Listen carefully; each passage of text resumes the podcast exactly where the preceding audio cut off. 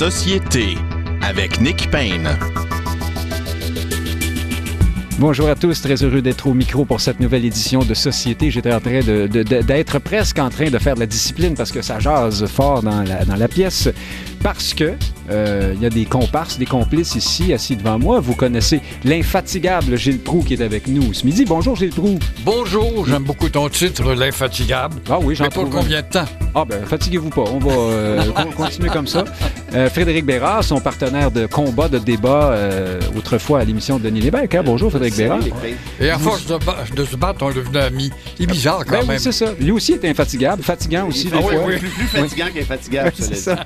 Et l'infatigant, euh, peut-être, euh, Frédéric Lapointe est avec nous. C'est comme ça qu'on s'est connus aussi, hein? C'est en débattant. Oui, c'est vrai? Oui, c'est vrai. Je l'avais trouvé assez fatigant.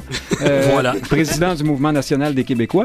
Vous, vous vous êtes euh, battu cette semaine. Vous avez été fatigué un peu par euh, cette peu. histoire. Parce que votre organisation a engagé le chanteur euh, Émile euh, Bilodeau Ben oui, pour les célébrations de la fête nationale. Où aviez-vous la tête? Bon, ben justement, Gilles Proux incarne bien ces personnes qui ont été un Ben peu oui, ben fâchées oui. parce que on sait que, euh, le- le- voyons, qu'est-ce que c'est son nom? Bilodeau, il Monsieur est Bilodeau, oui. un- un- un- un- furieusement opposé à la loi 21. Il s'était affiché pendant un spectacle de la fête nationale. Et aussi, c'est un fervent partisan, fiévreux partisan de, de Québec solidaire. Et donc, vous vous êtes défendu, Frédéric Lapointe, en C'est disant vraiment que... une brebis égarée, Oui. ça. Ah. Ben, ce, sont pas, euh, ce ne sont pas deux, deux- deux- deux crimes ou deux péchés euh, mortels hein, que cela. Euh, je pense qu'au Québec, les artistes, euh, on les encourage à faire valoir euh, leurs idées politiques et, et- et certains se retiennent parce qu'ils ils ont peur de payer un prix commercial, drôle, hein, moi, de, quand je- de perdre, les miens, on, de on perdre me, du on me public. censure, Frédéric. Ben, Même à la Saint-Jean-Baptiste. Et, et vous trouvez, et vous trouvez des alliés pour euh, Ça vous défendre lorsque c'est le temps. Alors, moi, j'encourage les artistes à le faire et certainement, on ne participera pas euh, à l'intimidation envers les artistes pour les empêcher de dire ce qu'ils pensent. Je ne suis pas d'accord avec Émile Bilodeau, mais comme dirait l'autre, euh, je vais me battre pour qu'il ait le droit d'exprimer son point de vue. Oh, quelle belle conclusion. Alors, on verra de toute façon comment ça se passera. Oui, mais mais vous nous avez dit... renard dans la bergerie. Qu'est-ce qu'il fait là, dans ce cas-là? Non, mais il Ah, a- il organise un bon spectacle. On invite tout le monde d'ailleurs à venir Ben, sur voilà. les plaines d'Abraham. Le loi, 23 il contre la loi 21. ça À a l'ordre, pas de bon s'il vous plaît. Gilles Ouais. Laissez-moi animer mon émission quand même. Même si vous avez 14 fois plus d'expérience que moi. Que dis-je? 114 fois plus d'expérience que moi dans le domaine. Ouais, là, là, vous chevauchez trois bêtes. hein. Oui, mais pour calmer euh, Gilles Proux, il faut dire que Frédéric Lapointe nous assure qu'il y aura cette année des drapeaux du Québec à la fête euh, du Oh, Québec. voilà. Quel C'est-. Ben, une voit. innovation. Et le lendemain, on va les cacher. Oui, c'est- Mais on va les retourner probablement à la compagnie de location euh, Ah, anglophone. non, non, non, on les vend, on les vend. Je vous invite sur le site d'Accent Bleu pour en acheter, puis faire de, du pavoisement là, de votre maison. Vous vous à souvenez- l'année longue, hein, pourquoi pas? Oui, vous vous souvenez qu'une certaine année, les députés du Bloc québécois avaient été les plus grands distributeurs de drapeaux du Canada. hein, euh, Le Bloc Parlement québécois? fédéral. Oui, oui, les, parce ben, que je c'est dans le travail d'un député fédéral que de donner des drapeaux canadiens à qui euh, en fait qui la en Lise Bacon, qui était une libérale avouée, puis qui a été sénatrice, elle exigeait de mettre le drapeau du Québec dans son bureau d'Ottawa. Ah. Alors, ça manque, là, les, les bloquistes qui ont manqué, vraiment. Ben oui, puis il y a un spécial Ouais, je au Dollarama en plus. par la loi. Euh, je Oui, oui, ben c'est ça. En fait. Pas par Euh, mauvaise foi. on est, on, on est un, petit, un petit peu à côté de l'actualité, mais allons-y dans l'actualité. Bernard Drinville, Frédéric Bérard, Oui, cette Nick semaine, euh, il y a quelques jours, annonçait ses priorités pour Oula.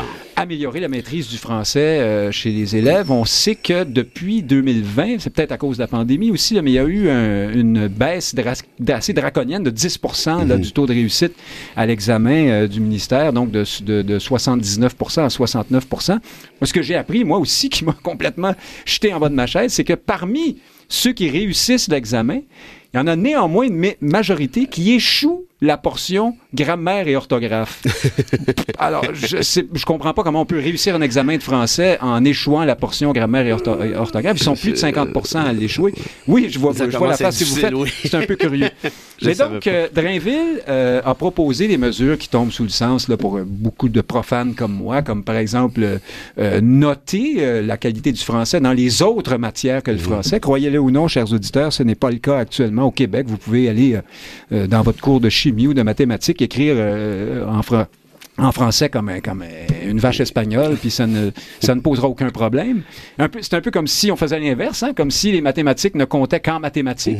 Et dans les autres matières, vous pouvez dire 2 plus 2 font 8, euh, ça poserait pas de problème. Et donc, bref, euh, des mesures qui tombent sous le sens comme celle-là, mais en même temps, Drainville dit euh, et deux choses. D'une part, il dit euh, ne vous en faites pas, ce n'est pas le retour de la dictée, l'abominable dictée. Ah non, ça, ça serait épouvantable. Ça serait épouvantable. Et aussi, il, euh, il euh, annonce qu'il va confier de toute façon euh, la mise en place ou euh, même, je dirais même la création de ces mesures-là à un comité d'experts euh, du domaine de l'éducation. Alors, C'est un peu comme s'il disait les gens qui nous ont amenés dans la situation actuelle, ben, c'est eux qu'on va consulter pour savoir comment sortir de la situation actuelle. C'est pas un peu curieux, ça, en même temps? Ben oui, puis vous voyez, c'est une affaire qui est quand même assez symptomatique de notre époque. Hein. Le, le Fonds d'alpha- d'alphabétisme du Québec, si je fais pas erreur, évalue qu'il y a environ pratiquement 50% de Québécois qui sont analphabètes, soit fonctionnels ou soit de manière générale. Ce qui est énorme. Il y en a qui contestent ces chiffres-là, disent non, non, c'est pas 50, c'est plutôt 25-30.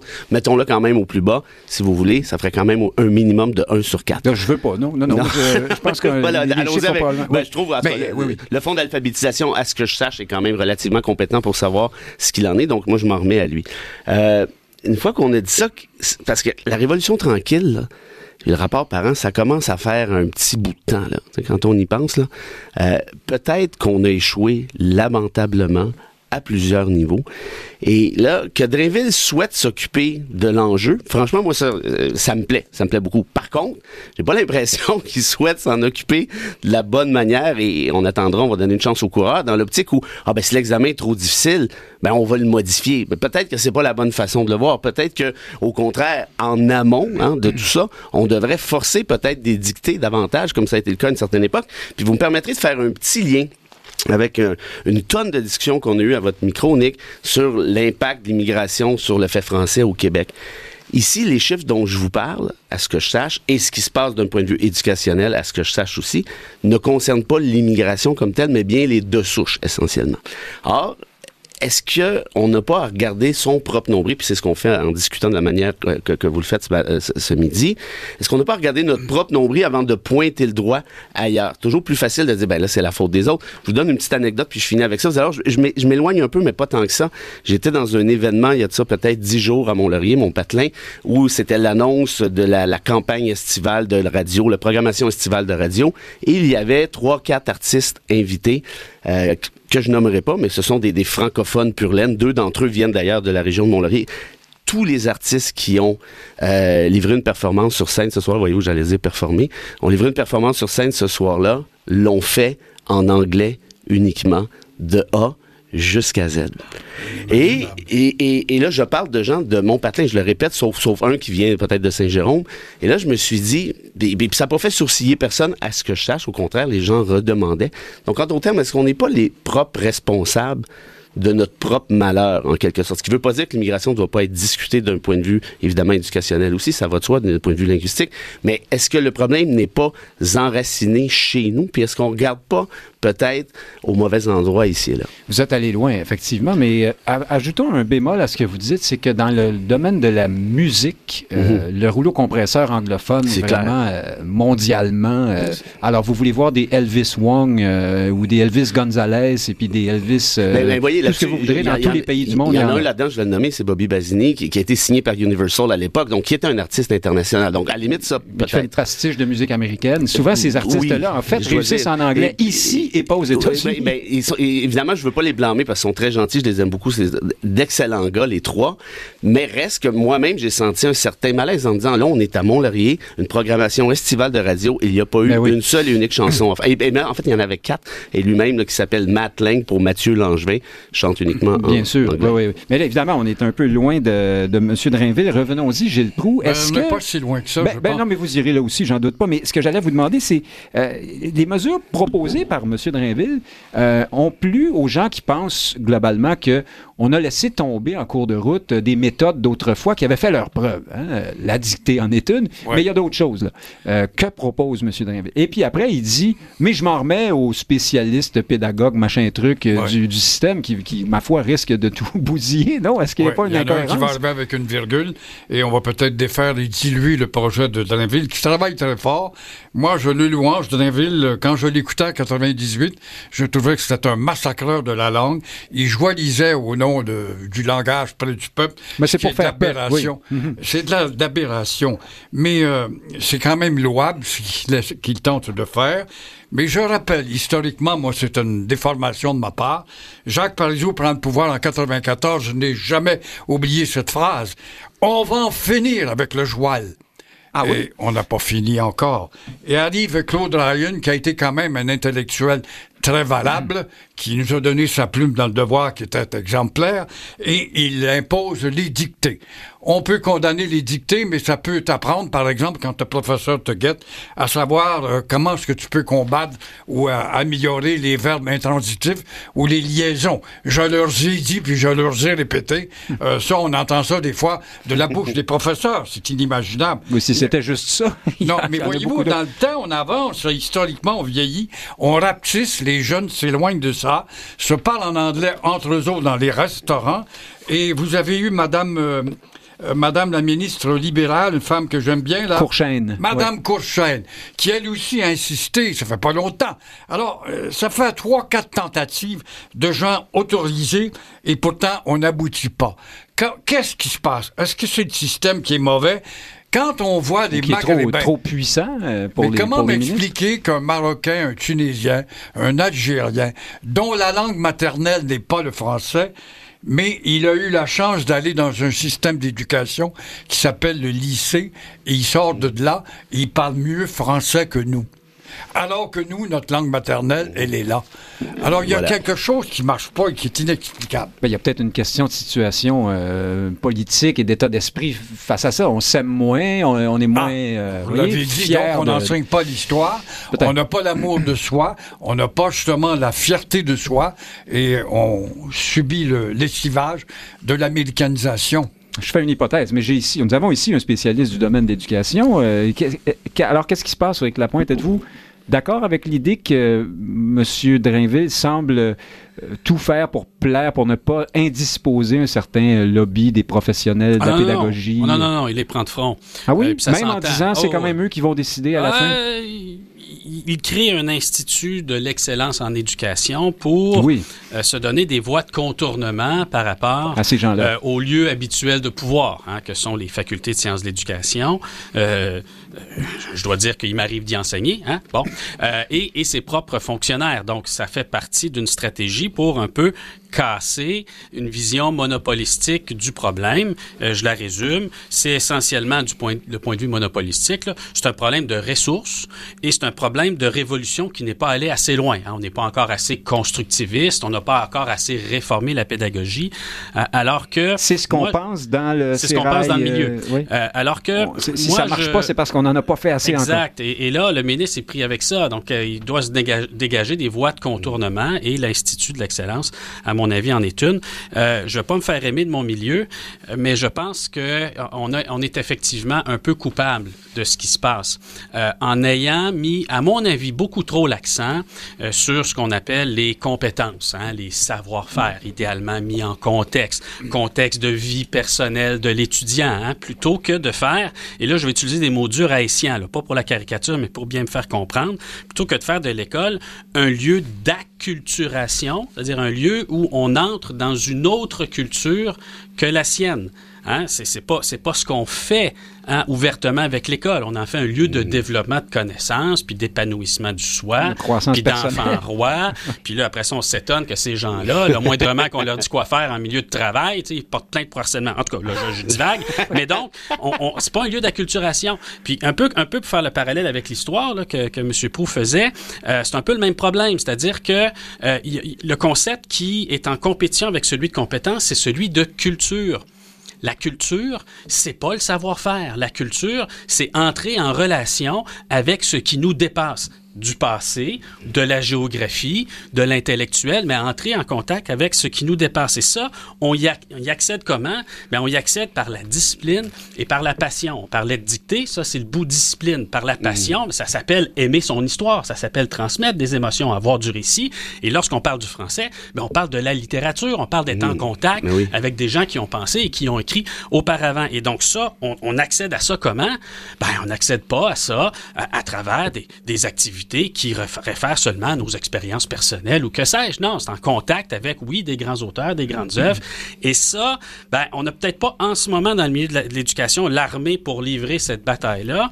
Je pense que ça peut être très long, mais je pense qu'il faut qu'on revienne à des écoles qui sont des lieux de culture, des lieux de culture québécoises, hein, pas simplement. Euh, je, je, plaide pas pour euh, euh, la, la, colonisation de nos écoles par une approche franco-française. C'est pas ce que je dis, mais je pense qu'on peut faire plus de place à la culture avec un grand C et un peu moins aux compétences. Donc, ce que vous dites aussi, euh, si je comprends bien ce que vous disiez au départ, c'est que Drainville part de tellement loin que c'est ce qui explique euh, qu'il a l'air un peu en contradiction avec lui-même dans, dans oui, le code. puis il faut se méfier effectivement de ce qu'on ce qu'on appelle l'autorité des experts. Hein. Dans un milieu, là, puis la sociologie nous l'enseigne euh, amplement, il arrive que des milieux deviennent homogénéisés au plan des idées. Mhm. Et malheureusement, les sciences d'éducation sont pas les seules à souffrir de ça. La sociologie, que mon ami Frédéric c'est souvent, souffre un peu de ça aussi. Mais quand, quand, tous les experts finissent par dire la même chose, ben là, le politique est coincé. Et donc, il doit, c'est pour ça que je mentionne l'Institut sur l'excellence, donc il doit contourner l'autorité des experts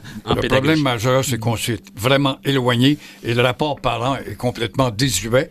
Et la preuve, c'est que les libéraux, à une époque où ils furent progressistes, avaient proposé parce que l'horaire scolaire du Québec est un des plus légers en Amérique du Nord, ce n'est pas au monde, 180 jours, de faire un secondaire 6 et tout d'un coup, le débat est disparu. Ça aurait été une très bonne idée. De faire naître dans des quartiers, en tout cas, à haute densité, l'apparition de collèges classiques. Et euh, là-dedans, on inclurait justement la culture, l'histoire et l'élargissement justement des horizons. Et on est très loin de ça. Et quand euh, Frédéric à ma gauche dit euh, oui, mais ça c'est Frédéric Lapointe. Pour ceux qui pour ceux qui sont pas en studio avec nous. Non, mais ça quand... que je suis à sa gauche puis que l'autre est à sa droite. Oui, ah oui, c'est mal fait la vie.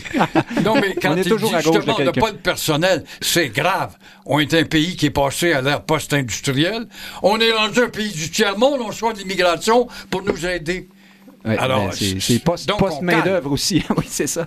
Euh, restons dans le domaine euh, connexe, dans le domaine de la langue. Frédéric Bérard, alors le nouveau commissaire à la langue française, hein, Benoît Dubreuil, publiait un rapport, son premier rapport cette semaine, dans lequel il souligne une chose qui a surpris beaucoup de gens, c'est que les euh, immigrés, enfin c'est le bon mot en français, non pas les immigrants, ceux qui sont euh, euh, ceux qui sont arrivés au Québec comme immigrants économiques là, directement, sans avoir vécu au Québec avant, ceux qui arrivent mhm. parlent plus, fonctionnent davantage en français que ceux qui ont été temporaires ici pendant un moment, les étudiants, les travailleurs, ce qui vient un peu euh, mettre le projecteur sur l'obstination du gouvernement Legault à ne pas vouloir s'occuper des temporaires là, dans la question de, la, mhm. de nos capacités d'intégration. Euh, et par ailleurs, est-ce que ça vous étonne? Comment ça peut bien se faire que ceux qui ont vécu ici longtemps ou en tout mhm. cas quelques mhm. années, en allant à l'université, par exemple, fonctionnent, vivent et travaillent beaucoup plus en anglais qu'en français et beaucoup plus en anglais que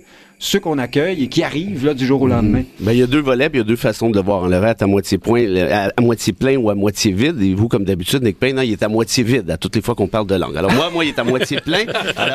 Euh, non, c'est vous qui avez le verre, le verre débordant d'enthousiasme. Oui, ben ça, j'ai pas dit le contraire. Au contraire, je l'assume. Euh, mais, mais les immigrants économiques, ça, c'est démontré depuis un bout de temps. Puis j'ai vu d'ailleurs euh, les chiffres là-dessus qui ont, qui ont été publiés par Patrick Derry, là, que vous connaissez bien, qui disait quelque chose comme 85 ou 80 88 des aussi, il y a le verre, le verre assez oui, on a, on a les deux, on est quand même assez plein ensemble. Dans le même verre, oui, c'est pas mal. Euh, et, et, et, donc, euh, on est depuis à peu près toujours hein, dans le 85-90% si je fais pas erreur, en termes d'immigration économique, ce qui est évidemment une excellente nouvelle. Maintenant, sur, sur le verre à moitié vide, euh, les travailleurs temporaires, Euh, je n'ai pas toutes les données avec moi, mais, mais très clairement, quand on pense... Ben, attendez, c'est pas- ajoutons quand même que les temporaires, c'est en, en explosion. en Oui, oui, non, ça, ça, beaucoup, ça, beaucoup plus ça, qu'avant. très C'est bien du, exponentiel. du fait de la pénurie de main-d'œuvre. Maintenant, quand on pense à, à- à- à- à tout cet aspect très temporel, à qui on pense? On pense aux travailleurs saisonniers, souvent, hein, qui débarquent du Guatemala, du Mexique pour ramasser les fraises que nous, nous ne souhaitons pas ramasser pour toutes sortes de raisons. Ça, c'est un. Est-ce qu'on va exiger de ces gens-là d'apprendre en plus le français euh, en surcroît de se faire manger par les maringouins? Je le sais pas. Peut-être qu'on pourrait. Non, mais là, vous, là, vous mettez le doigt sur une des exceptions. Personne ne Ok, non, s'attend mais à ce qu'il y a des gens qui vont retourner au Mexique Oui, oui. à la fin Ben, ben, quand on parle de travailleurs temporaires, par définition, ben, ils sont là, non pas en permanence. oui. Donc, Mais ceux auxquels Mhm. réfère M. Dubreuil, c'est dans ta vaste majorité des étudiants Bon, qui ben, cherchent à j'ai- demeurer bon, ben, j'arrivais, j'arrivais à, à la portion étudiante. Il faut pas oublier que McGill a- est une université internationale, ultra respectée, ultra prestigieuse, qui attire, disons-le franchement, la crème estudiantine à travers le monde pour les bonnes raisons. Nécessairement, quelqu'un qui vient étudier à McGill et qui débarque d'un pays, je sais pas moi, anglo-saxon par exemple, n'aura pas le réflexe initial d'aller apprendre le français. Je dis pas que c'est légitime, je dis que c'est un Surtout réflexe que qui est McGill normal. est, est sise en Ontario, euh, quelque part, euh, Ben, ouais, dans ben, le centre-ville de Montréal. Oui, ben, ben, j'ai enseigné à McGill, Ah, puis je vous dirais que euh, mes mes classes avaient, je sais pas, il y a beaucoup de gens quand même, peut-être 140, mais je- dans les 140, à l'œil, il y en avait peut-être 15, 20, puis il y avait peut-être 15, 20 francophones, ni plus ni moins de ça, je vous dirais. Donc, c'est une école qui est internationale. Est-ce que ceci vient plomber les chiffres du rapport du Breuil? J'ai l'impression, on pourrait parler de Concordia, qui est moins prestigieuse, mais qui participe quand même au même phénomène. Et puis, pour le reste, franchement, faut savoir aussi, on parle de combien de temps? Si c'est temporaire, est-ce que c'est temporaire six mois pour faire une session, comme ma fille va en faire une, par exemple, aux Pays-Bas? Je pense pas qu'elle va avoir le temps d'apprendre le néerlandais euh, avant de revenir ici en décembre, on s'entend bien? Ou c'est plutôt temporaire, deux ans, trois ans, quatre ans? Est-ce que ces gens-là s'installent ici? S'ils s'installent ici puis n'ont toujours pas appris le français après trois, quatre, cinq ans, là, évidemment, c'est un problème. Donc, en d'autres termes, je trouve qu'il y a beaucoup de nuances dans, euh, dans le phénomène. Il faut savoir de quoi on parle. Et à cette étape-ci, je suis pas certain qu'on a tous les chiffres. Gilles Proux, est-ce que ça démontre pas ces euh, éléments-là sur lesquels a mis le projecteur le commissaire Dubreuil que, euh, ben d'abord, quand on étudie au niveau collégial en anglais, on fonctionne beaucoup plus en anglais par la suite. C'est ce que plusieurs euh, démographes disent depuis plusieurs années maintenant. Puis est-ce que ça ne dit pas aussi que cette immigration temporaire on a moins de critères. Bon, le Québec a beaucoup moins d'emprise euh, là-dessus que les immigrants économiques euh, normaux, entre guillemets, auxquels on demande une certaine maîtrise du français, notamment. Euh, il semble qu'il y, de- a- qu'il y a des critères plus difficiles pour eux. Ça démontre sûrement de mollesse du gouvernement du Québec, qui euh, est autorisé en matière d'éducation à imposer. Et il ne l'a pas fait. Et c'est drôle, je remarque que dans la population, quels que soient les visages, qu'ils soient étrangers, métèques ou euh, locaux, euh, de jeunes qui sortent du CIGEP et ne parlent pas français. Il me semblait que le puissant gouvernement du Québec, au nom de son autonomie et sa culture, avait imposé une augmentation de la dose de l'enseignement du français sous le toit des écoles anglaises. Ce n'est pas le cas. Alors, dans le cas de McGill, si tu veux être un savant, tu es capable d'être un savant et toucher à toutes les matières les plus difficilement inimaginables. Il devrait y avoir au moins un chapitre d'apprentissage d'un français de base au cas où tu voudrais te servir de la société québécoise après avoir reçu justement des subventions de fiscalité en étudiant au Québec par rapport dans d'autres universités ailleurs au pays. Frédéric Lapointe, qu'est-ce que ça dit, ces chiffres-là, du ministre, du, euh, du ministre, du commissaire. drôle de, de lapsus, du commissaire Dubreuil? Et lui, lui n'est pas dans la dans l'hyperbole, là, ou dans le verre à moitié plein ou à moitié vide. Il dit, il faut s'intéresser à ce phénomène-là. Il y a quelque chose là qui est préoccupant quand même. Oui, il y a des différences, donc, euh, selon qu'on est un immigrant euh, sélectionné là, sur le plan économique euh, ou un immigrant qui, euh, qui est dit, dit temporaire, mais des fois c'est en transition, hein, en, en vue de, d'être sélectionné pour l'immigration économique. Mais les différences les plus importantes et vraiment plus frappantes que je ne le croyais. Comment se fait-il qu'eux s'anglicisent plus? c'est ça, mais en fait, ça- derrière, c'est qu'il y a, il y a d'autres variables euh, qui euh, expliquent peut-être davantage. Euh, c'est que l'origine même de l'immigrant euh, détermine le, le- le- à, un, niveau là, incroyable euh, s'il va travailler en anglais ou s'il va parler en anglais dans sa vie de tous les jours. Et je donne quelques exemples. Euh, si vous êtes, euh, si vous arrivez d'Afrique francophone, que ce soit l'Afrique noire ou que ce soit le Maghreb, vous avez plus de chances de travailler en français que si vous arrivez de France. Alors celle-là, elle est pas mal. Elle s'explique parce que La, les, les la recherche, entre autres. la, la euh, recherche, le secteur bancaire, euh, bon, c'est ça. Donc, c'est pas tout à fait les mêmes endroits. Les Français, euh, paradoxalement, se retrouvent moins dans le secteur public que euh, les catégories que je viens de mentionner. Oui, Mais- puis souvent, les Français qui quittent la France veulent vivre le rêve américain. Hein? Euh, Ouais, c'est pas les, les premiers, euh, comment dire, nationalistes euh, fervents. euh, Non, exact. Et On en rencontre. On en, pas on en- on en dégaulés, ça. connaît. On Non, donnera pas de nom euh, au micro, mais on en connaît. Hein, il fuit la France. Il cherche pas toujours à la retrouver. Non. Mais, euh, mais sans, pour, pour ne pas faire de polémique, mais en, en faire peut-être un peu quand même, On si on regarde d'autres groupes, euh, que sont, par exemple, les Philippins. Par exemple, les gens d'origine asiatique, euh, chinois en particulier, là, ou, apparentés, euh, ou même qui viennent du sous-continent indien, ben là, plutôt que d'être dans les 80-90% à travailler en français puis à vivre en français, ils sont dans le 10 à 20 à travailler, à vivre en français. Alors, on peut euh, avoir toutes les mesures du monde, là, avoir des institutions qui sont exemplaires. On pense aux municipalités avec leur site web, là, puis des fois leur- leur- leur- leurs injonctions un peu euh, un peu étranges de type ne cliquez ici que si vous êtes un anglo-historique. Bon, On y arrive. euh, on y arrive. Ça, c'est la Mais- ville de Montréal mais on- avec les nouvelles mesures de la loi 96. Mais on- exact. on, y arrive mais, dans mais- un mais instant. on peut faire tout ça. Mais à la base, euh, si c'est vraiment d'où vous venez qui détermine si vous allez vivre en français ou en anglais, ben, il faut contrôler son immigration si on veut assurer euh, au Québec euh, que le français va prédominer désormais. Et malheureusement, ben, on contrôle pas notre immigration. C'est ça la leçon des derniers mois, des dernières années. Le Québec ne contrôle pas son immigration parce qu'il n'a de poignée que sur l'immigration sélectionnée économique et c'est la portion congrue. Malheureusement, ou heureusement, ça dépend du point de vue, il n'y a que l'indépendance du Québec pour nous donner le plein contrôle sur notre immigration. Ah, ben, attends, attends, arrêtez donc, vous. Euh, Gilles Proux, restons dans le sujet. Puis Frédéric Lapointe a fait une. euh, est allé vers ça. Donc, ces articles de la loi 96 qui concernent les services euh, que doit donner le gouvernement et les municipalités, notamment, euh, en français seulement, là, euh, sont entrés en vigueur le 1er juin. La fameuse date du 1er juin, d'ailleurs, dont vous nous avez beaucoup parlé. Je ne sais pas si oui, c'était oui. ça l'événement, mais donc, ils sont maintenant en vigueur et ça a donné des choses un peu caricaturales, donc comme la ville de Montréal. D'ailleurs, je pense qu'ils ont enlevé ça là, sur leur site où, là, qui disait euh, ne cliquez ici que si vous êtes parmi les ayants droit. Donc, vous allez à l'école anglaise ou, euh, ou je sais plus trop, là, vous êtes dans la, vous êtes un anglophone historique De comme on souche. dit, de souche. et puis évidemment, alors on cliquait ou on cliquait pas, personne venait vérifier chez vous, mais euh, ça a fait rire un peu.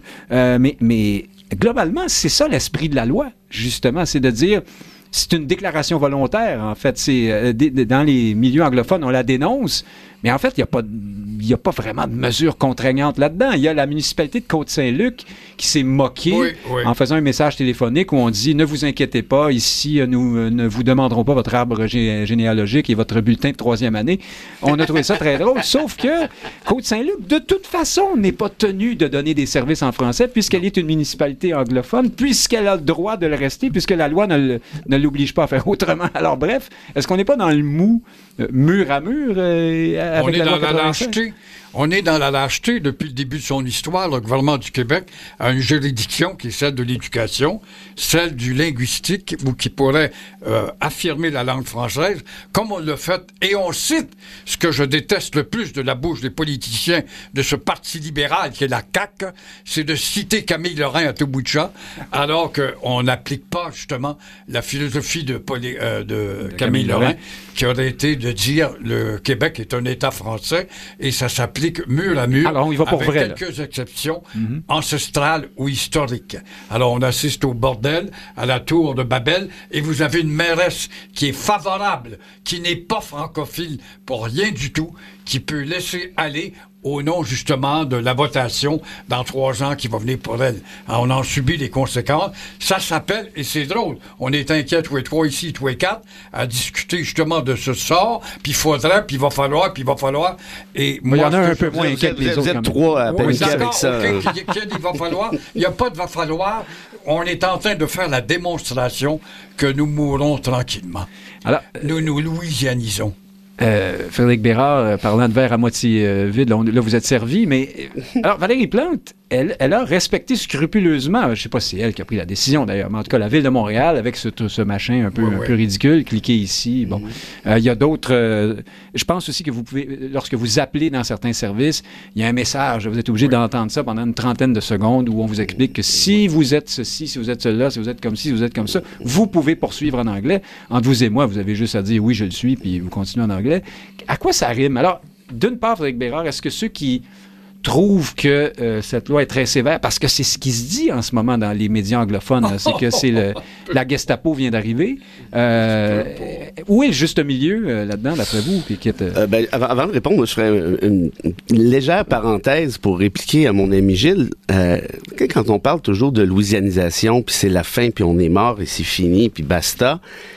Euh, je sais non, pas ben, il y a des beaux carnavals en Louisiane. Non, non, non, mais je, je- ça, ça, je, vous, je vous l'accorde, mais comment vous pensez être capable, vous, d'aller chercher l'adhésion des jeunes en leur disant, répétant, rabâchant sans cesse que c'est fini, qu'on oublie ça, on est mort et enterré, Oui, qu'on se donne des autres? coups de pelle sur la À cause d'eux autres? Ah, ben, ben, là, ben, c'est sûr, si on les culpabilise en plus, euh, on n'est pas, on n'a pas fini en d'autres termes. Ben, moi, quand j'étais un de ces jeunes-là, j'entendais Gilles Proux dire ça à la radio, ça me motivait à, à parler davantage français. Vous voyez, mais Ah j'étais- oui? déjà corrompu. Oui, ben, ouais, ben, vous, vous avez toujours eu un trouble d'opposition aussi, Ah, faut c'est bien ça, dire. ben oui, pour vous.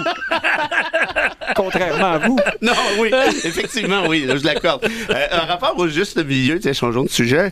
Euh, Non, mais est-ce que c'est une loi qui. Est-ce que ça, tout ça est Bon, un, mais- un mais- grand, une tempête dans un Moi, verre moi, ce d'eau? que- Ça, ça sert à rien, la loi ben, 87? Ben, euh, regardez, là, sur, Là-dessus, ces, sur cette oui, question-là. sur ces volets-là, franchement, c'est un peu ridicule. Hein? On, on dit, vous l'avez dit, on a caricaturé. Mais bien évidemment, là, euh, cliquez ici ou cliquez là, puis on vérifie pas par la suite. Bon, en d'autres termes, c'est écœurer le monde pour écœurer le monde. Et ce que, je n'aime pas là-dedans, c'est encore une fois, c'est que ce sont des pécadilles, ce sont des, des niaiseries, disons-le franchement, qui servent d'irritants, tout simplement. Donc, Euh, vous dites ça participe de cette image négative. euh, Ouais, mais ça, moi, à la limite, qu'on se comprenne Parce que c'est bien. un peu ridicule. Mais qu'on se comprenne bien. Moi, moi, je suis d'accord avec l'idée qu'on veuille envoyer au Québec le message que le Québec, la nation québécoise, fonctionne très principalement en français. Elle a une minorité anglophone historique, évidemment, mais pour les immigrants, on doit faire cette transition-là vers le français. Moi, je suis d'accord avec ça. Maintenant, au-delà de l'objectif, reste la mesure. Et ici, j'aimerais bien voir en quoi ce genre de mesure de cliquer ici, cliquez pas là, parce que vous n'avez pas le droit de cliquer là si vous venez d'arriver, puis blablabla, puis votre, votre, votre grand-père est pas Cooper. Ben, j'ai l'impression que moi, ça crée l'effet inverse. Premièrement, tu mets la communauté, en- communauté anglophone euh, en beau joie le vert, tu te la mets à dos, Gilles va dire on s'en fout. Ben, C'est-à-dire qu'il pour pourrait aussi vous dire que c'est toujours le cas de toute façon. euh. Peut-être, mais moi, ce que, de mon expérience, évidemment, ça vaut ce que ça vaut. Mais j'en connais plusieurs, moi, des leaders de la communauté anglophone. J'en connais un sacré paquet, même pour tout dire, qui me parlent systématiquement de un en français, qui aiment le Québec francophone, qui aiment le Québec tel qu'il est, et peut-être qu'ils demandent à ce qu'on poursuive cette espèce de, de paix linguistique, en quelque On les sorte. écoute puis pas, qu'on- ces gens-là. puis qu'on a, non, mais je, mais Il je y suis en d'accord. a eu une à, l'Université McGill cette semaine. Oui, mais je suis d'accord un- avec toi. C'est mon point. C'est qu'on, en fait, c'est mon argument, c'est qu'on essaie de taper sur la tête euh, de, de- de gens qui, un, ne le méritent pas parce que la minorité anglo-québécoise en 2023, là, je vous parle pas en 1982, je parle en 2023, si elle est encore ici, c'est bien parce qu'elle a souhaité de le faire. Si elle est encore ici, si elle fait encore des affaires ici, si elle envoie ses enfants à l'école, par exemple à l'Université de Montréal, ben c'est bien parce qu'elle a décidé de le faire et parce qu'elle aime le Québec Oui, francophone. mais vous, vous êtes dans la haute société, là. ben non, je suis pas dans la Parce que- haute. Regardez-moi l'habillement. Oui, ah ben ça, ben justement. On ne juge plus par l'habillement. Justement, mais, euh, mais, mais non, mais certains vous répondront que la fameuse paix linguistique, c'est euh, on fait rien puis le français continue de s'écrouler. Non, mais, mais ça, évidemment, comprenez-moi tout le monde est ce de que, ce ce que j'essaie de dire, c'est que la communauté anglophone, pas, pas quelques fêlés, mais de manière générale, est plutôt amoureuse du fait français. Ce sont des alliés. Mais à force de les écœurer avec des niaiseries... Peut-être à Mont-Laurier, mais euh, ben, il y a je vais vous ben, en fait, à faudra en trouver, faudrait Faudra en trouver un trouver et en Ça, c'est l'autre affaire. Si vous voulez trouver des anglos hors Montréal, vous allez chercher quand même un petit bout de temps. Oh, Contrairement... ben non, ben non, il y en a partout. Arrêtez-moi Ben, ça. ben ouais, évidemment, mais où sinon? Au il y a lac des Saint-Jean? zones, euh, ben, je sais En pas, moi, Abitibi? dans les vers euh, Morin Heights, là, Ah oui, C'est- ben devenu- des, anglos qui ont un chalet... c'est- devenu euh, rare, euh, là. Non, on va arrêter Non, de mais, déconner, là. euh, Val d'Or, non, non, mais en haut, en Ah, Abitibi. Ben, euh, le, grand, le Ben a eu lieu, oui, les ben amis. oui. Il y, tout- en- il y en- il y en tout- a presque Tous les anglos de Eh, Vous l'Abitibi ont connaissez été mal votre. Québec, euh, la péninsule gaspésienne en allant à Chandler et compagnie, euh, puis la baie des Chaleurs. En la- Basse-Côte-Nord, d'où j'arrive, moi. Ben Il y en a, il y en a quelques-uns. À l'intérieur, justement. Ah non, il y a des zones très anglophones. Mais ça, puis les Bélugas, c'est en danger. Bah, Des zones très anglophones au Québec. Ben, mais absolument. Du- dans- régional, Oui, oui. tout à fait. Je vais Oui. vous amener, euh, on va, partir en autobus. Il faut qu'on change de sujet, quoi qu'on va rester encore un petit peu euh, sur le même terrain. Gilles Proux, euh, cette semaine, euh, Émilie se Sartérien annonçait sa candidature à la porte, au porte-parole de Québec solidaire. C'est comme ça qu'il faut prononcer, euh, euh, qu'il faut dire les choses. Euh, c'est l'ancienne candidate, l'ancienne députée, en fait, défaite. Très bonne députée. Oui, de- sur- qui, qui s'était fait remarquer sur le dossier de la fonderie Horn, mais qui probablement ce qui a fait qu'elle a perdu aussi, peut-être, à cause de positions, peut-être, je sais pas, trop idéologiques ou trop, À trop cause du dures. courant de Legault. Allez savoir. Mais donc, elle a déclaré en entrevue au Devoir, lorsqu'on lui a demandé de parler de souveraineté et d'indépendance, elle a dit qu'elle est d'accord avec les souverainetés des peuples du Québec. Ça, c'est la philosophie qui mène euh, Manon Massé à se dire en accord avec la partition du Québec. hein. C'est de la Euh, courte pointe, hein? Qu'est-ce que ça veut dire, d'après vous? Est-ce que c'est une souverainiste ou c'est quelqu'un qui, qui essaie de mettre le mot souveraineté dans une phrase pour parler d'autre chose? C'est sans doute une fille qui ne veut pas perdre les votes des nationalistes qu'elle pourrait atteindre, mais il y a quelque chose d'hypocrite derrière. Est-ce que ça ressemble justement à la lecture et euh, de la décision euh, autoritaire du parti qui se dit indépendantiste? Et euh, quand tu vois le petit euh, Nadeau Legault Nadeau aller, Dubois. il est, hein? Nadeau Dubois. Nadeau Dubois, Oui. qui euh, va au match de football de Montréal entouré d'indépendants- d'indépendantistes. Les indépendantistes, on joue au, au Canada, restent assis, et lui est un indépendantiste officiel et se lève. Et Ah, quand on lui fait remarquer, il hausse les épaules en voulant dire « c'est une bande de cons ». Alors, ça vous démontre comment, finalement, la n'est pas à l'enseigne de ce parti. Elle, j'ai fait une émission avec elle, Ouf. la grand-messe à Télé-Québec, il n'y a pas tellement longtemps. Elle commente à TVA aussi maintenant, là, ou Ouais. à LCN, je, je crois. Ah bon, ben bravo Ouais. pour elle. C'est une petite fille intelligente, intéressante et sincère, mais qu'elle ne soit pas plus claire que ça avec euh, les souverainetés au pluriel, ça démontre qu'on veut protéger euh, la chèvre et le chou. Frédéric Lapointe, est-ce qu'on a affaire à un des courants de Québec solidaire ici, qui est peut-être celui qui est un peu moins souverainiste et qui veut essayer de faire quelques concessions sémantiques là, sur, euh, sur le mot? Et puis par ailleurs, qu'est-ce que ça vous dit comme candidature, Émilie de Sartérien? C'est Ben, fait maintenant. ben, C'était ma candidate à l'époque, on s'en Oui, oui, rappellera oui. bien. euh, là, il y en a un des Ça- deux qui va gagner son pari. Ah, bravo. Mais euh, oui, c'est ça. Moi, moi, je parie sur Hubert Gazal, puis lui, il parie sur Émilie. Donc, on, on verra le résultat des courses. Mais Que- Québec solidaire euh, doit se distinguer du Parti québécois. Et, et on peut pas enlever aisément au Parti québécois le ballon de euh, Québec, État-nation, intégrité territoriale. Nous allons tous nous fonder dans un même creuset. Donc, euh, Qu- Québec solidaire est davantage dans le, j'oserais dire, le multiculturalisme souverainiste. Et de dire une phrase qui peut sembler très étrange d'un point de vue péquiste, Non, mais c'est même dans Euh, un livre. Hein? Ont le, le livre Ce qui nous lie. Oui, c'est un livre de plusieurs députés. Il y avait Catherine Dorion là-dedans, Sol Zanetti. L'esprit est là. On établissait ce concept-là, les souverainetés des Exact. peuples du Québec. Il y a la question de la réciproque là-dedans. Si nous sommes souverainistes, nous devons obligatoirement reconnaître la souveraineté de tout un chacun. Euh, Ouais, bon, serait là, Ricardo Lamour et sa, et sa- et sa- et sa belle-sœur qui veut faire un pays. Et et là, vous m'amenez sur le bout, euh, il y, a- il y a la pédagogie utile, hein, dire que ben, la souveraineté, c'est pas juste la souveraineté d'un État qui a de l'autorité sur ses citoyens, c'est c'est aussi notre liberté à, à nous, peuple au singulier, au peuple au pluriel. Mais là où il y a une dérive, c'est un peu là. C'est-à-dire que euh, non, il n'y a rien d'obligatoire là-dedans. Dans la vie, là, il y a une telle chose que des territoires sur l'ensemble de la Terre, et il y a toujours une souveraineté qui s'applique, et elle est claire. Après ça, on peut dire, ah ben on voudrait que les municipalités aient plus de pouvoir. J'en suis. On voudrait que les régions soient, entre guillemets, autonomes ou souveraines sur des questions. J'en suis. Ah, nous, on espère que les nations autochtones vont avoir plus d'autonomie gouvernementale. J'en suis. Mais il faut faire attention aux dérives. Parce que lorsqu'on commence à dire publiquement qu'une nation reconnue sur notre territoire, qu'on l'a dit souveraine, la question de l'intégrité territoriale de 750 n'est plus très loin. Oui, oui, la question de l'intégrité territoriale n'est plus très loin. Non, mais Manon on s'est prononcée. Ouais, ben, Elle je- était en ils, faveur. ont, ils ont, ils ont, euh, je pense, une réflexion à poursuivre là-dessus. et je pense qu'il faut faire extrêmement attention avec ces questions-là parce qu'à coup de bonne volonté, on peut effectivement se retrouver avec des problèmes de reconnaissance internationale, avec des problèmes de type la Crimée, de type le Donbass. C'est-à-dire que lorsqu'on commence à être flou sur nos frontières, on invite peut-être l'autre à nous agresser. Et je pense que euh, il y a la pédagogie, mais il y a la géopolitique. Et je pense que Québec solidaire, ils vont prendre du métier, là, ils vont devenir plus professionnels, ils vont devoir apprendre à tracer la ligne au bon endroit. Sinon, ben, ils seront pas, ils seront pas aptes à gouverner. là. Frédéric Bérard, alors, c'est votre, vous aviez prévu, prédit que ce qu'elle se présenterait. Ben, je pense que vous avez ouais, vous de- la chance, une en fait, bonne je- candidate, je crois. Ben, Puis- puis- oui, puis- si on veut sortir des régions EQS, je pense que Oui. A hein? pas 100 000 options. Aller dans les régions. Oui, oui, sortir de- plutôt.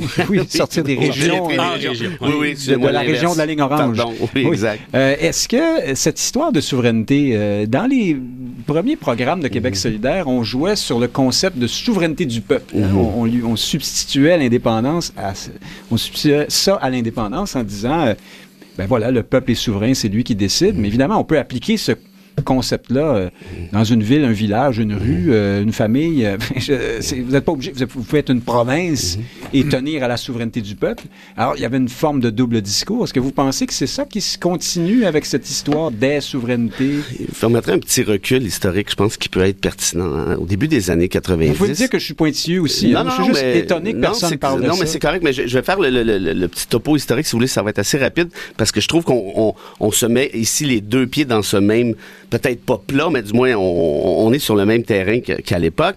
Hein, avant le renvoi sur la sécession du Québec en 1998, qui disait que le Québec avait le droit de faire sécession à partir du Canada, mais pas en fonction du droit international, mais bien en fonction du droit interne canadien. Interne, avant, avant le, donc, ce- le renvoi en question de 1998, le discours souverainiste était un peu embêté. On avait Daniel Turp qui se faisait passer pour un grand expert de droit international. Tous ceux qui suivaient le droit international savaient que c'était pas vrai, mais ça, c'était une autre histoire. Puis il nous disait ceci, le Québec a le droit de faire sécession, le droit à l'autodétermination des peuples et tout le tralala. Et il était même allé dire, les Autochtones du Québec, oui, vous avez le droit à l'autodétermination des peuples. Et là, Lucien Bouchard, qui était chef du bloc, a dit, écoute, mon petit pet, il y a quelque chose que t'as pas compris, c'est que la sécession du Québec sera pas possible. Fait que là, tu te rassois là. Oui, mais j'ai fait des rapports, des études, on n'en a rien à cirer, tu te les ce que vous voulez, OK? Et donc, bref, à partir de là, qu'est-ce qui est arrivé? C'est que là, le discours a dit, ah ben là, oui, c'est vrai, le droit d'autodétermination des peuples, mais pour le Québec, mais pas pour les Autochtones. Or, en 95, les Inuits avaient préparé un, un référendum qui les touchait uniquement, et, et le résultat avait été ceci. 94% des Inuits souhaitaient demeurer dans le cadre de la Fédération canadienne si jamais le Québec votait oui. Et là, Lucien Bouchard embêté, le Jacques Parison embêté, Daniel Turp lui parlait plus, disait, ah ouais, mais qu'est-ce qu'on fait avec ça? Or, en 98, donc, le renvoi sur la sécession, on n'est pas obligé d'aimer la Cour suprême du Canada, mais dans ce cas-ci, je pense que c'est une ex- excellente décision, est venu dénouer cette espèce de nœud gordien en disant, le Québec peut faire sécession. Ça n'a rien à voir avec le droit international, ça n'a pas rapport avec le droit à l'autodétermination externe, mais en faisant sécession, il y aura une discussion avec Ottawa et cette discussion-là comprendra notamment la réalité autochtone. Bref, tout ceci peut faire objet ou devrait probablement faire objet de discussion parce qu'il ne faut pas oublier que le- Mais les, là, les vous nous affaires donnez autochtones... quand même la perspective exclusivement euh, légaliste Oui, canadienne. mais je pense que c'est important Parce dans le qu'on débat pourrait parce dire que- euh, Québec, euh, peut-être pas en vertu du droit international, parce que c'est pas clair comme ça, mais on a néanmoins le droit de faire ce qu'il veut mais de ben, son- en fait, en droit international, Nick, c'est très clair. Puis j'ai passé beaucoup de temps là-dessus, fait ma maîtrise et j'ai donner des trucs à l'étranger là-dessus. Le Québec Oubliez n'a pas Émilie de Saint-Périen. hein. Le, oui, mais ce que j'essaie de dire avec ça, c'est que le Québec n'a pas de droit à l'autodétermination externe. Ça a même été reconnu par l'amicus curiae qui plaidait la position souverainiste à la Cour suprême. Donc, il reste quoi s'il n'y a pas de droit international? Il reste le droit interne canadien. Ça, c'est possible. Bref, ici, qu'est-ce que c'est, qu'est-ce, qu'est-ce que c'est de faire terrien, à mon avis? C'est évidemment faire un peu d'électoralisme, un peu de flatbeden autochtone en disant nous, nous, bon, évidemment, et tout ça est bien correct. Mais le cadre légal, ça peut achaler certaines personnes, je comprends bien, mais c'est parce qu'on peut discuter de bien des affaires ensemble, mais ça devra passer par ce prisme-là tôt ou tard. Donc, et dans ce cas-ci, si Terrien nous dit oui, les souverainetés autochtones à l'intérieur d'un Québec souverain, ça peut très bien se négocier par la suite une fois que le Québec sera devenu indépendant face à Ottawa. Encore faut-il, par contre, que les négociations avec les Autochtones se passent comme prévu. Puis ça, c'est une autre affaire parce qu'il y en a certaines d'entre eux qui souhaiteront demeurer dans le cadre canadien très Il faut probablement. ajouter euh, ce qu'on a dit beaucoup aussi, euh, et des experts qui disaient, c'est que lorsque vous êtes déjà un État avec un gouvernement, une histoire, vous êtes in- installé sur un territoire, mais vous êtes déjà juridiquement reconnu jusqu'à un certain point, vous êtes plus proche de votre euh, capacité Ben d'être indépendant non. que si vous êtes la rue, machin, à Pointe-Claire. Non, justement, ça, c'est du droit international. Ben, qui c'est ça, vous êtes dans la perspective canadienne. Oui, quand même. non, non, je suis dans la perspective du droit international et de la Cour internationale et de tout ce qui a été dit en droit international, sauf Daniel Turp qui nous dit. Bon, on fera une émission là-dessus. Ben, avec Mais- plaisir, parce que parce que cette espèce de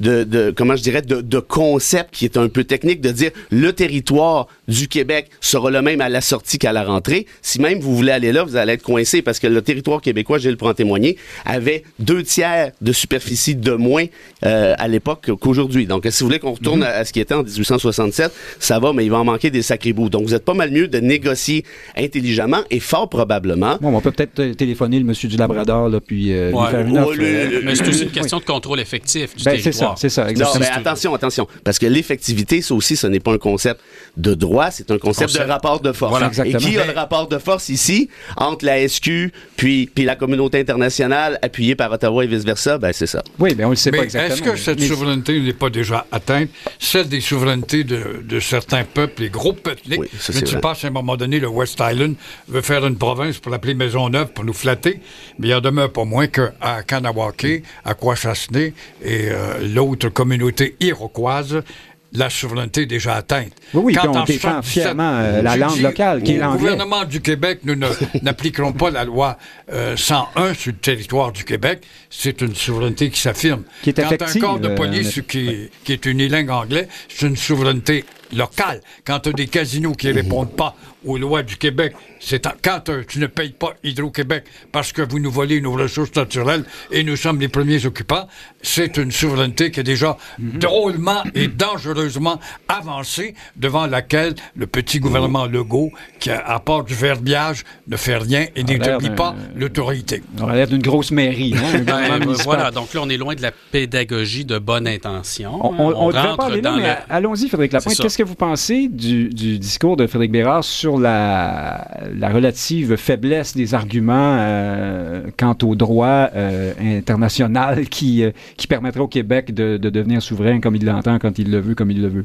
Ben, il y, a- il y a deux chemins. Euh, effectivement, le renvoi de la Cour suprême euh, En euh, droit trace interne. un chemin pour que l'indépendance se fasse constitutionnellement. Et- mais il y a toujours un chemin qui peut être plus chaotique, qui peut être plus effrayant, qui est un chemin plus anticonstitutionnel.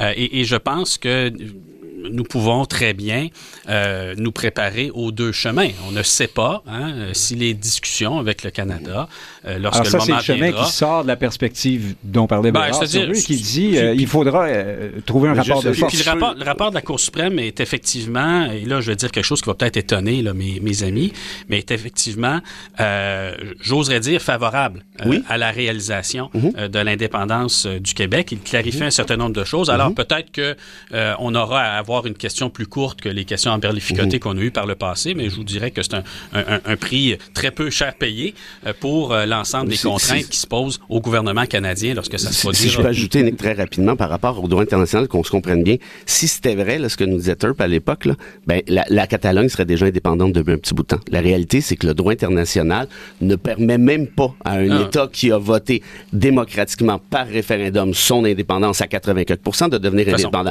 Donc, faut pas penser que magie... Qui est la police du droit Ben international? voilà, donc, là, on revient aux questions qui, des qui gros est bras. tribunal. Ça. Et, puis, juste pour préciser aussi, sur la question d'intégrité territoriale du Québec, moi, je, je n'ai jamais dit, je n'ai jamais pensé que les communautés anglophones pourraient devenir indépendantes. Ça, c'est complètement farfelu. Mais sur la question d'intégrité comme telle, on appelle ça l'outil Posidetis. hein, c'est l'espèce de concept en droit international qui fait en sorte, par contre, que les frontières sont protégées à l'entrée et à la sortie, Et à la sortie. dans certains cas. Mais dans ce cas-ci, comme je l'expliquais, le Québec partirait avec un sacré morceau. Là. Oui, mais Frédéric, quand tu dis euh, le droit international ne peut reconnaître si l'indépendance se fait, euh, peut-être sur le plan constitutionnel interne, mais euh, comment aurions-nous réagi si euh, le vœu de Jacques Chirac, avec l'entraînement de la francophonie, serait allé dans le sens du résultat? Bon, oui, mais c'est ça. là, Là, c'est- dans- dans- c'est dans- là que dans- le rapport de force la reconnaissance. Et mais, mais là, ben voilà. C'est Si parce que Jacques Chirac, pour nos auditeurs, était allé à l'émission de Larry King, notamment, Exactement. expliquer qu'il euh, reconnaîtrait euh, le résultat d'un-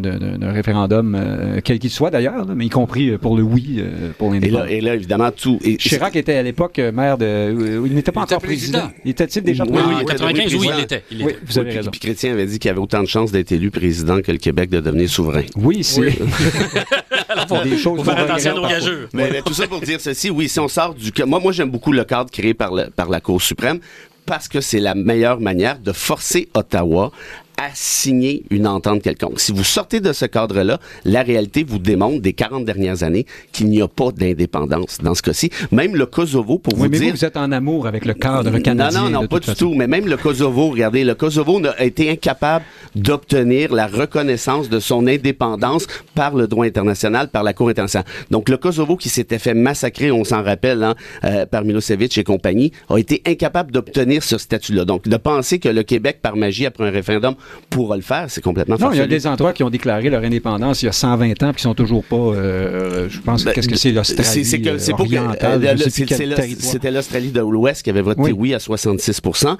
L'État central a dit ça se passera pas comme ça et puis basta. Donc en d'autres termes, l'indépendance est impossible si l'État prédécesseur refuse. Or pour que l'État prédécesseur accepte, ça prend un cadre qui est précis. Bon, alors bref, c'est ce que voulait de dire. Émilie Desartérien lorsqu'elle s'est exprimée Oui. au devoir. Il n'y a aucun doute euh, là-dessus. Il faut qu'on parle, euh, Gilles Proulx, de la fin de la session parlementaire quand même un peu. euh, le temps nous bouscule. Mais alors, plusieurs parlent d'une session, d'une première mauvaise euh, passe là, pour la CAQ. hein. ça va mal moins bien, les, les promesses reniées, euh, le troisième lien, puis il y a eu le troisième lien immigrationnel hein, aussi. On a un peu euh, changé euh, le, le- le- le propos euh, là-dessus. Euh, par contre, il y a eu des crises et des, euh, des tragédies, des événements qui ont été, dont la gestion par M. Legault a plutôt été saluée. Il faut voir aussi que, malgré tout, on regarde les sondages et l'appui à ce gouvernement reste assez impressionnant. C'est moins bon qu'avant, Ouais. mais pour un gouvernement qui est en deuxième mandat, c'est quand même très bon, somme toute. Ça prouve l'analphabétisme. On ne suit pas la politique quotidiennement. Ou on aime Et beaucoup, Legault M. a Legault. eu la chance, il y a une étoile qui le protège. Ce pharaon qui a pris le pouvoir avec des thèmes gonfleurs de vous grossir le torse, puis nous allons faire l'autonomie, puis pousser l'autonomie du Québec, puis la langue française va être importante. Toutes des thèmes qui ne valent rien, valent pas un demi-heure de pissage gelé, pour être justement plus précis en sciences chimiques. Et euh, il a le don en reniant tout cela, de s'en sauver avec les sondages. Dans le premier mandat, ça a été la COVID. À tous les jours, on est à la télé, il nous rassurait. Quel bon premier ministre. Il est proche de nous, n'est-ce Mais pas? ça allait déjà bien avant ça, hein, il faut dire. Là, Euh, Oui. Avant la COVID, la lune de miel était déjà très longue. Oui, mais c'était tout beau tout neuf. C'est comme toute lune de miel. Ouais. Les trois premiers mois, on est aveugle. Alors, n'oublions pas que dans le deuxième mandat, actuellement, c'est la forêt qui le sauve. Moi, ce que j'entends maintenant, des inepties, genre, hey, on a un bon premier ministre. Il se rend ses lieux à la porte du feu. Malheureusement, le feu, il prend pas culotte pour le faire courir un peu. Mais c'est incroyable. C'est incroyable d'avoir des manipulations aussi faciles et avoir une portée générale qui te donne dans les sondages Mais une majorité. Là-dessus, il a été critiqué, M. Legault, au départ. On a critiqué une forme de mollesse lorsqu'il a dit euh, Bon, ben, ça va plutôt bien. On verra dans l'avenir s'il n'y aurait pas lieu d'avoir des mesures. Euh, Euh, Mais ce qui s'est pas fait dire par vite. souveraineté régionale, est-ce qui s'est pas fait dire par une communauté euh, amérindienne? Mistassini. Hein? Mistassini. À Mis- ouais, Mistassini. Mistassini, justement. Il dit que tu viendras pas nous montrer comment faire. Et le gars n'a rien dit, somme toute. Alors, on voit ce que ça vaut. La un premier dont vous ministre d'une province, c'est un premier ministre fantoche. Alors, on voit que vous avez le feu, euh, Gilles Proux, parlant de feu. Euh, Frédéric Lapointe, ce- cette session euh, moins heureuse pour la CAQ euh, que, que les autres, êtes-vous d'accord avec ça quand même? Oui, euh, une chance pour eux, ils l'ont pas connu avant l'élection, hein, la, la- la session euh, Ouais. qui, vient, qui vient de se dérouler. Je pense qu'on aurait eu, on aurait eu un gouvernement minoritaire. C'est peut-être pas un hasard hein, que ça se soit pas Ouais, passé avant on a peut-être pelleté quelques problèmes en avant. Oui. Euh, ils, savent, ils savent se préparer aux élections euh, comme d'autres. Euh, moi, ce que je retiens de cette fin de session, c'est le message de François Legault euh, qui était, pour le, dire rapidement comme ça, vous allez être pris avec moi longtemps. C'est- comme un, message de, de deux choses l'une. Soit il a, dans la difficulté, il a trouvé la motivation d'être euh, premier ministre du Québec jusqu'à l'âge vénérable de Joe Biden. Euh, mais je soulève une autre hypothèse qui est euh, sa grenouille peut-être plus à l'interne, puis il a besoin de lancer de tels messages Mhm. pour calmer le jeu. Il fallait voir le visage de Geneviève Guilbeault lorsque M. Legault a annoncé, moi je ne Ah, savais pas ça, qu'on allait vu. reviser la décision sur le troisième lien à chaque cinq ans. Oh mon Dieu. Oui, ça, traduisait toutes sortes de choses. Donc, Et euh, ça tombe tombe bien parce que cinq ans, c'est juste après la prochaine élection. hein. Je, je- je pense que M. Legault réaffirme son autorité à un moment où euh, les choses sont un peu plus difficiles, puis où les gens se posent de plus en plus de questions Vraiment, sur que c'est- classique. Là. Moi, je, je me souviens de Jean Chrétien dans le temps là, qui disait je vais m'accrocher pour les 20 prochaines années. Puis d'ailleurs, euh, la, la suite nous a montré qu'il aurait très bien pu s'accrocher pour les 20 prochaines années. Il était en forme le bonhomme. Euh, mais cela dit, quand on fait ça, généralement, c'est parce que ça brasse un petit peu là, par, par dessous. Puis je dis ça, c'est pas que je souhaite que M. Legault parte. Là. Moi, il peut bien être là deux, trois mandats. Je le connais bien, je connais bien le monde autour de lui. Euh, je m'accommode très bien de ça, mais euh, je pense quand même que c'est indicat- indicateur que ça brasse en dessous. Frédéric Bérard, euh, bon ou mauvais euh, les derniers mois pour la CAQ? Ben, c'est clairement les pires mois qu'ils ont connus hein, depuis qu'ils sont au gouvernement, très clairement. Est-ce que ça doit être relativisé d'après vous?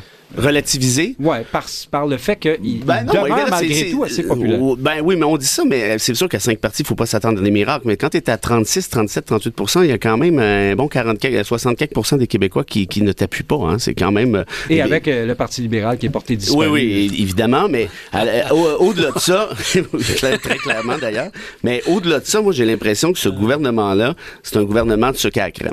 C'est bon au début, puis à un moment donné, ça tombe vraiment sur le cœur. puis le jour que tu l'as sur le cœur, tu veux plus en manger, ou comme la tequila, hein, quand vous avez A plus ça besoin de 18 ans, protéines un peu, oui. bon, voilà. Alors, ce gouvernement qui est un gouvernement de, de spineux, de communicateurs, de Twitter, on tweet, on tweet, c'est toute la même gang qui like les, les, les tweets du chef de cabinet Koskinen, puis ainsi de suite.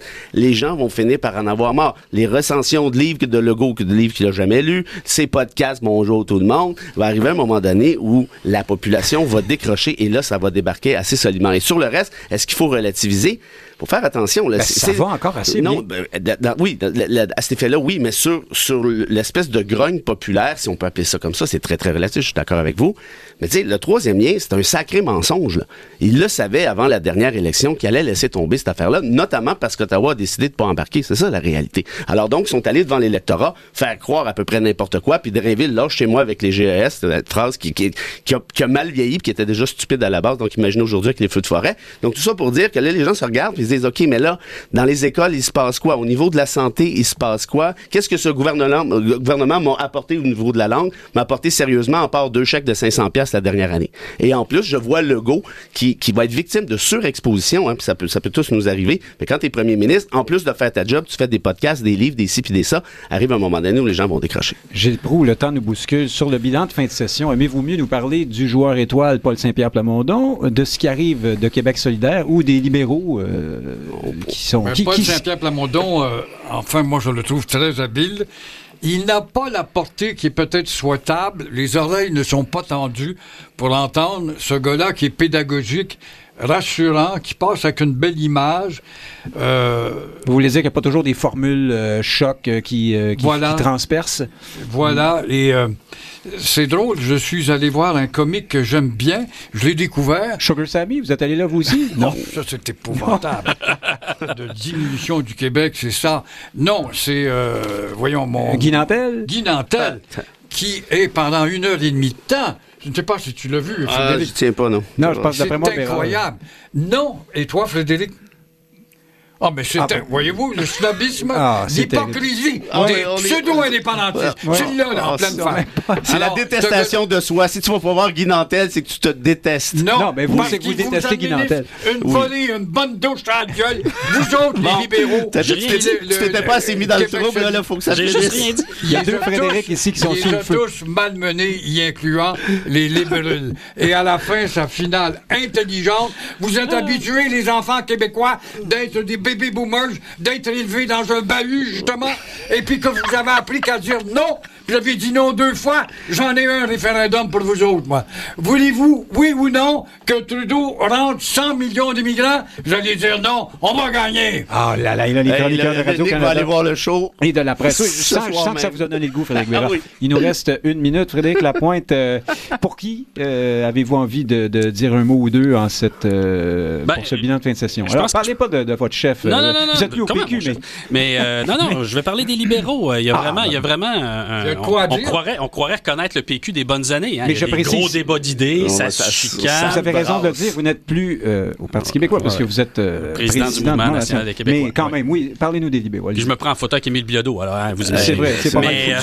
La, la détestation de soi Ouais, encore. Voilà, voilà, voilà. Mais donc, il y a, il y a quelque chose qui se passe. En et, 10 même, secondes. et même sur la question hein, du palais des congrès, là, où quelqu'un était interdit de réunion, le chef temps, du. Parti libéral a dit une chose, puis des militants libéraux disent le contraire. Alors, moi, je pense qu'il y a de l'avenir dans un parti libéral où les gens disent une chose et son contraire. Ça va se stabiliser à un moment donné, mais au moins ça bouge. Ah, ça pourrait être le laboratoire de la nouvelle euh, politique un peu plus ouverte, hein, c'est ça?